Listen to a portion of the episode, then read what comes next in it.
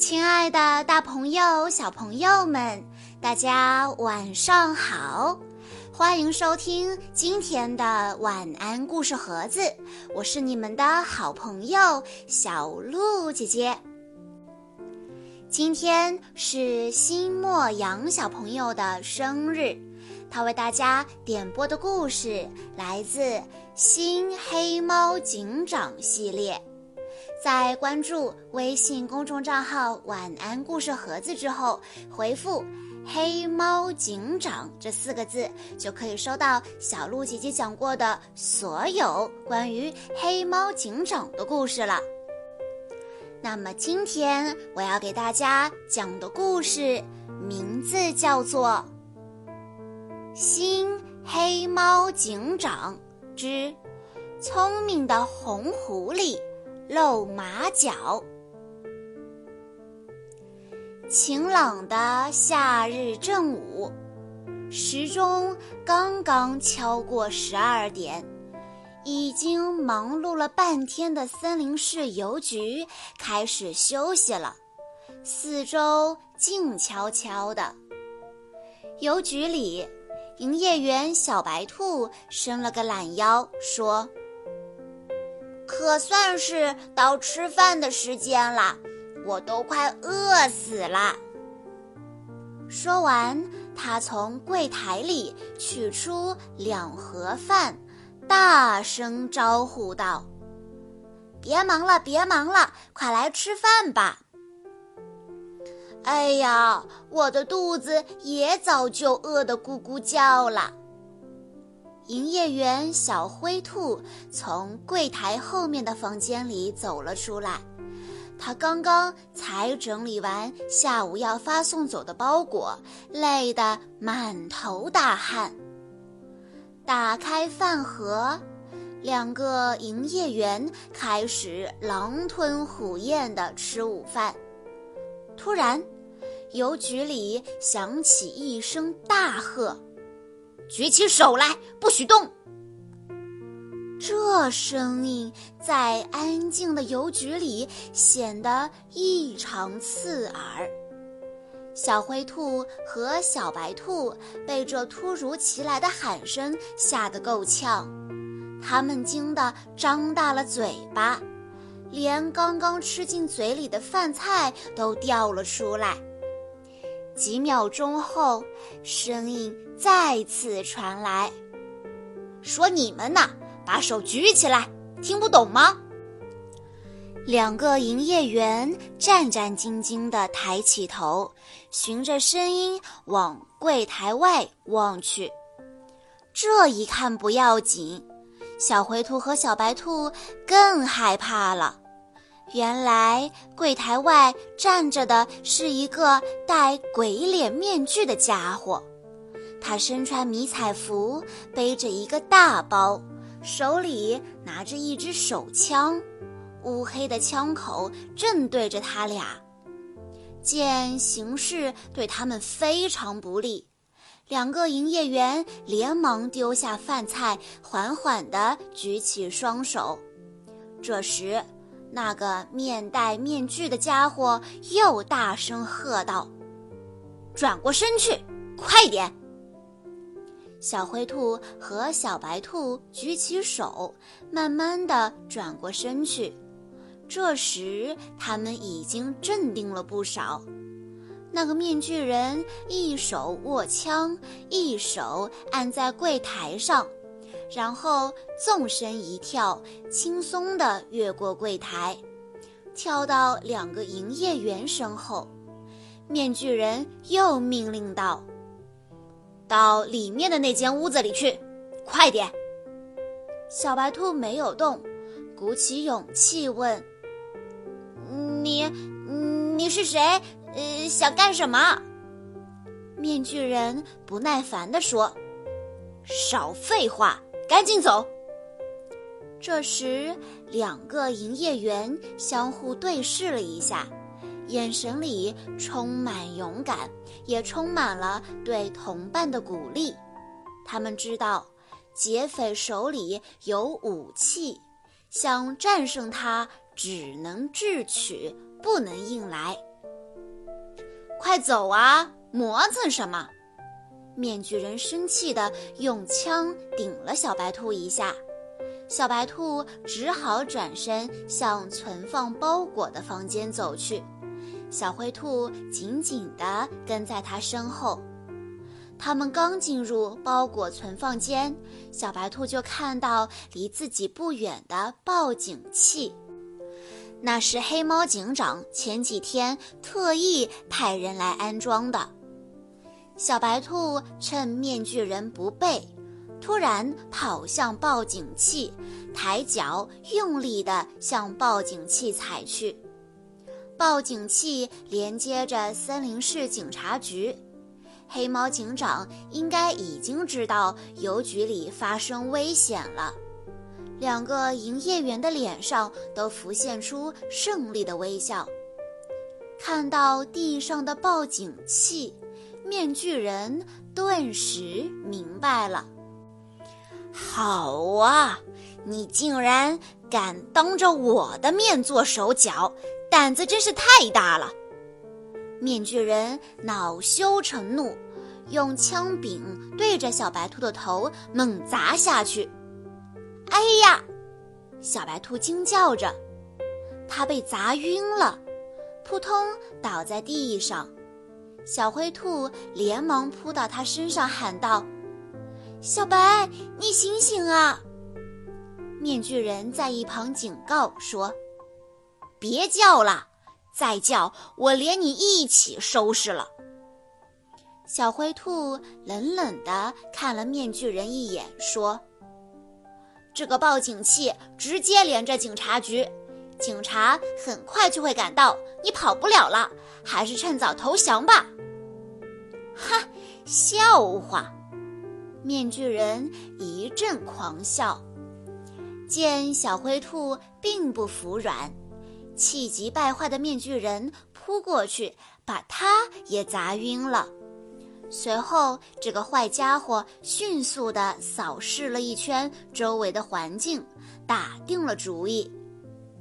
面具人把晕倒的两个营业员拖进一个小房间，然后用绳子把他们捆好，又找来两团破布塞住他们的嘴。他的手脚非常麻利，做完这一切并没有用多长时间。面具人又来到柜台后面，从书包里掏出工具，开始撬柜台内的保险箱。我就要发财了！哈哈哈，他得意地笑着。原来，因为离银行比较远，邮局的营业员一个星期才会去银行存一次钱，所以保险箱里的钱非常多。盗窃技巧娴熟的面具人很快就把保险箱撬开了，他把里面的钱全都装进书包。哇，这么多钱，果然不出我所料。他欣喜若狂地笑着。做完这一切，面具人忍不住得意地自言自语：“我干的实在是太漂亮了，像我这么聪明的人，真是打着灯笼都找不到。”接下来，面具人就要实施计划的最后一步了。话说，邮局发生抢劫案的时候，黑猫警长正坐在办公桌前翻阅着文件。最近，一个不明身份的罪犯在森林市神出鬼没，频频作案。桌上文件记录的就是这个罪犯的犯罪情况。黑猫警长在心里暗暗发誓：“我一定要抓住你。”突然，警铃大作，黑猫警长下意识地丢下文件，从椅子上跳了起来。这是他最不愿听到的声音，因为这个声音代表着又有市民遇到了危险。黑猫警长来到一块巨大的显示屏前，那上面显示的是森林市电子地图。警铃声就是从屏幕里发出来的。看到邮局的位置一明一灭，黑猫警长就知道是邮局出事了。听到警铃声的白鸽侦探和几名白猫警士急急忙忙地从外面跑进来。警长，发生什么事了？他们异口同声地问。邮局有情况，大家立刻出发。黑猫警长挥了一下手，大声命令：“是！”白鸽侦探和白猫警士立刻进入战斗状态。警察局外，白猫警士们跨上各自的警用摩托车，黑猫警长和白鸽侦探一左一右钻进警车，他们要以最快的速度赶到邮局。黑猫警长一边开车，一边用对讲机发布命令：“大家注意了，通往邮局的道路是一条死胡同，罪犯在逃走的时候很有可能与我们相遇，一定要密切关注过往的行人和车辆，一旦发现可疑人员，立刻拦截查问。”“是，警长。”白猫警士们回答。为了迅速解救遇到危险的市民，警车和摩托车风驰电掣般朝邮局冲去，引得路人纷纷驻足观看。一路上，大家并没有发现什么可疑的人和车辆。白鸽侦探忍不住地说：“奇怪，我们出发的并不慢啊，难道罪犯已经逃走了？”或者还在邮局里？黑猫警长眉头紧锁，说：“去看看就知道了。”十几分钟后，警车和摩托车在邮局前停了下来，大家纷纷下车向邮局走去。这时，一只穿着艳丽的狐狸小姐从邮局里走出来。黑猫警长打量了一下狐狸小姐，低声对白鸽侦探说：“他很有可能就是犯罪嫌疑人，快去拦住他，注意态度，不要把他惹恼了。”白鸽侦探有些犹豫：“不会吧，警长？她是个漂亮的女孩，怎么会是犯罪嫌疑人呢？”白鸽侦探站在那里没动，因为狐狸小姐和他想象中的罪犯嫌疑人的形象差距实在是太大了。看白鸽侦探没有动，黑猫警长用略带批评的语气说：“坏人不会在脸上贴标签的，光靠看长相分辨罪犯是最不保险的。”亏你还是老侦探了，怎么能以貌取人呢？听了黑猫警长的话，白鸽侦探连忙来到狐狸小姐身边，礼貌地拦住了她，说：“小姐，请您等一下。”红狐狸停下脚步，白了白鸽侦探一眼，不耐烦地说：“干什么？你有事？”这，听狐狸小姐这么问，白鸽侦探一时说不出话来，回头望着黑猫警长，表情非常尴尬。见白鸽侦探不说话，狐狸小姐傲慢地说：“没事，就别挡着我的路，快走开，我还有重要的事情要办呢，耽误了时间，你负得起责任吗？”狐狸小姐推开白鸽侦探，继续朝前走。黑猫警长几步上前，伸手拦住狐狸小姐，说：“请您等一下，先不要走。”狐狸小姐生气地质问道：“你想干什么？警察就了不起了？我们正在执行公务，请您配合一下。”警察局刚刚收到邮局的报警，在情况没弄清楚之前，您不能离开现场。黑猫警长平静地解释道：“什么？这里有人报警？我怎么不知道？发生什么事了？”听了黑猫警长的话，狐狸小姐立刻显出一副惊讶的神情。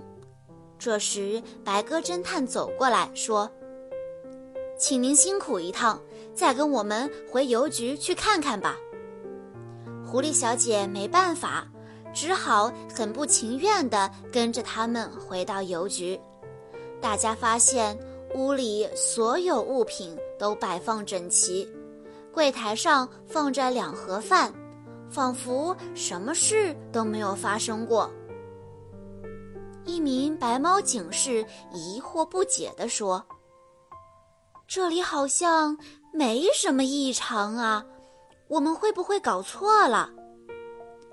另一名白猫警士也很纳闷，他说：“我们接到的警报是不是有人恶作剧啊？”白鸽侦探不愧为一位经验丰富的刑侦人员，他大声地说：“不对，营业员都到哪里去了？早就过了邮局的休息时间了。”黑猫警长赞许的点点头。大家分头搜一下，注意不要放过任何微小的细节，但不要破坏现场。黑猫警长下命令道。是警长。大家开始各自的侦查工作。很快，白猫警士们在小房间里发现了那两个被打晕的营业员，连忙帮他们松绑。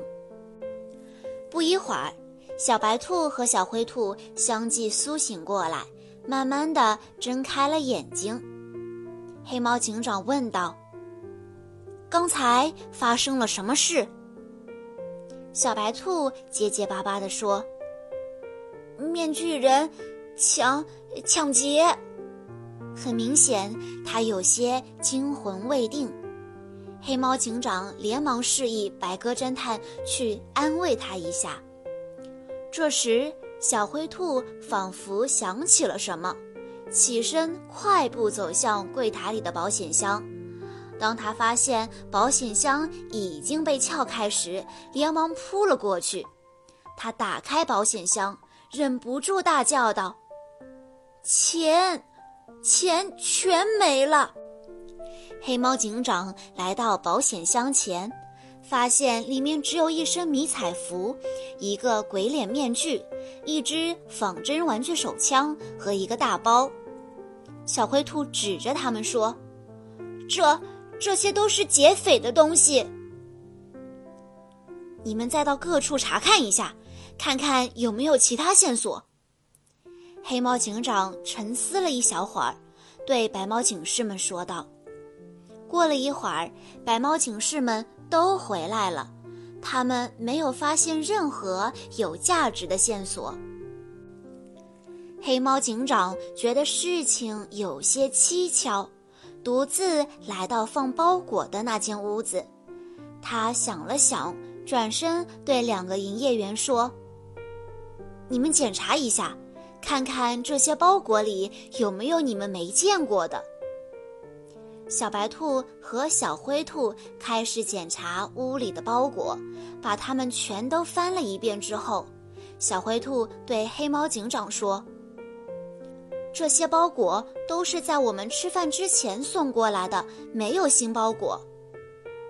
黑猫警长看着眼前的一堆包裹，捻着胡须，再次陷入了沉思。怎么会没有呢？究竟是怎么回事？这时，狐狸小姐等得有些不耐烦了，用讽刺的语气问：“现在我可以走了吗？”黑猫警长转过身看了看狐狸小姐，非常客气地对她说：“请您把身份证给我看看。”无论如何，黑猫警长就是觉得狐狸小姐可疑，虽然他现在找不到证据。狐狸小姐从精致的小包里取出自己的身份证，递给黑猫警长，气愤地说：“我叫梅蒂尔，是个守法的公民。身为警察，你应该保护我们，而不是随随便便的乱怀疑我们。”黑猫警长认真的看了一下他的证件，然后盯着他的眼睛问。你到邮局来做什么？狐狸小姐非常镇定，不慌不忙地从包里掏出一封信。我想给男朋友寄封信，但家里没有邮票，所以我来邮局买邮票。可是我一进邮局就看见了写着“休息”的牌子，营业员也一个都没有，所以我只好离开了。谁知一出门就遇见了你们，真倒霉！狐狸小姐阴阳怪气地说。黑猫警长看了看狐狸小姐手中的信，点点头说：“原来是这样，那我要向您说一声对不起了，梅蒂尔小姐。现在您可以走了，谢谢您对我们工作的支持。”狐狸小姐刚一转身，白鸽侦探连忙凑过来对黑猫警长说：“您不是说他是最大的嫌疑犯吗？怎么能就这样让他走了呢？万一……”黑猫警长微笑着打断了白鸽侦探，说：“放心吧，罪犯终究难逃法网。”两个营业员非常着急地跑过来，说：“黑猫警长，我们的案子怎么办？请你们放心，我绝对不会让罪犯逃掉。”黑猫警长胸有成竹地安慰他们。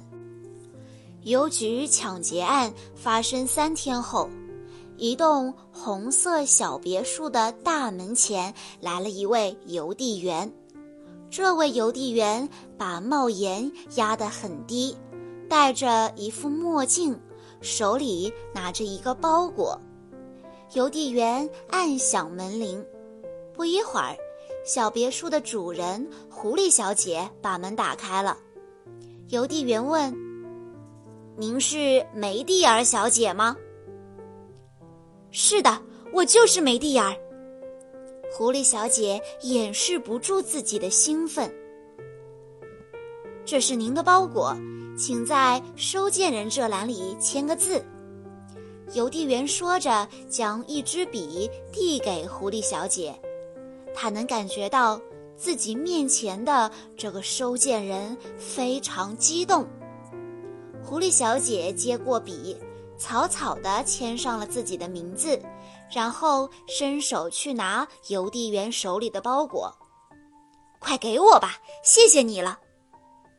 他着急的样子，好像恨不得一下子就把包裹抢过去。就在这时，邮递员突然在狐狸小姐面前亮出了一副手铐，还没等他反应过来，手铐就铐住了他纤细的手腕。狐狸小姐尖叫道：“啊！你要干什么？”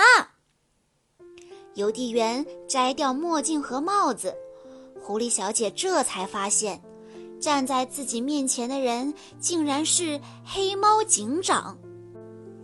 黑猫警长威严地向他宣布：“美蒂尔，你被捕了！”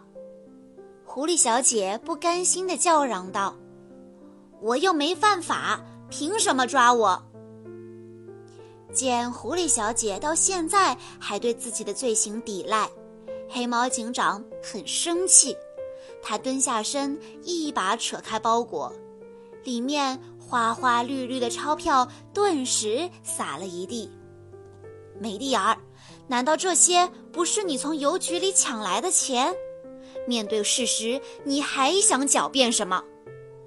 黑猫警长厉声说道：“听了黑猫警长的话，狐狸小姐无精打采地垂下了头。黑猫警长拿出对讲机，呼叫道：‘白鸽侦探，邮局抢劫案中的罪犯嫌疑人已经落网，速来将其带回拘留所暂时关押。”白鸽侦探听得出，黑猫警长很高兴。很快，一辆警车从远处呼啸而来。狐狸小姐痛苦地闭上了眼睛，嚣张的样子再也没有了。她知道自己难逃法网。把狐狸小姐关进拘留所以后，白鸽侦探找到黑猫警长，说出自己多日来的疑问。您是如何确定梅蒂尔就是抢劫犯的呢？他又是如何作案的呢？黑猫警长笑着开始了自己的讲述。原来，在实施抢劫前，狐狸小姐梅蒂尔先去邮局邮寄了一个包裹，包裹的收件地址是他的家，收件人就是他自己。离开邮局后的几个小时里，狐狸小姐乔装打扮，趁营业员休息时闯入邮局进行抢劫。她的计划非常周密，自认为万无一失。在把保险柜撬开，将里面的钱洗劫一空后，狐狸小姐卸下伪装，带着钱来到暂存包裹的房间。找到自己才寄出不久的包裹，把钱通通装了进去。正因为狐狸小姐狡猾的做法，小白兔和小灰兔检查了半天也没发现有什么新的包裹，并且包裹不多不少，总数也没有变。三天后，装着钱的包裹如期被送到美蒂尔的家中。虽然他的如意算盘打得很好，但最终也没能逃过黑猫警长的火眼金睛。这时，一名白猫警士进来送口供。黑猫警长看过后，对白鸽侦探说：“梅蒂尔都招认了，他就是我们一直在寻找的那个惯犯。劳累了这么久。”黑猫警长终于露出了舒心的微笑。小朋友们，在听完了今天的故事之后，我想问大家：我们能靠一个人的长相来判断他是好人还是坏人吗？故事中的狐狸小姐长得非常的甜美，一点都不像坏人，但实际上。她就是抢劫案的罪魁祸首，所以人不可貌相。好啦，以上就是今天的全部故事内容了。在故事的最后，新莫阳小朋友的爸爸妈妈想要对他说：“默默宝贝，一千四百六十天前，你安静地来到了爸爸妈妈身边。”初见你那乖巧的一笑，萌化了家人的心。时间过得真快，刚刚还被爸爸妈妈搂在怀中的你，转眼间就满了四岁。这四年来，我们见证着你每一天的变化。你是个爱笑的小姑娘，乐于分享，充满爱心，但有时会着急。不过，爸爸妈妈知道你会一天比一天棒，所有的问题都会迎刃而解。我们的小天使，祝你生日快乐！希望你这一生平安喜乐。小鹿姐姐在这里也要祝新莫阳小朋友生日快乐。好啦。今天的故事到这里就结束了，感谢大家的收听。更多好听的故事，欢迎大家关注微信公众账号“晚安故事盒子”。我们下一期再见喽！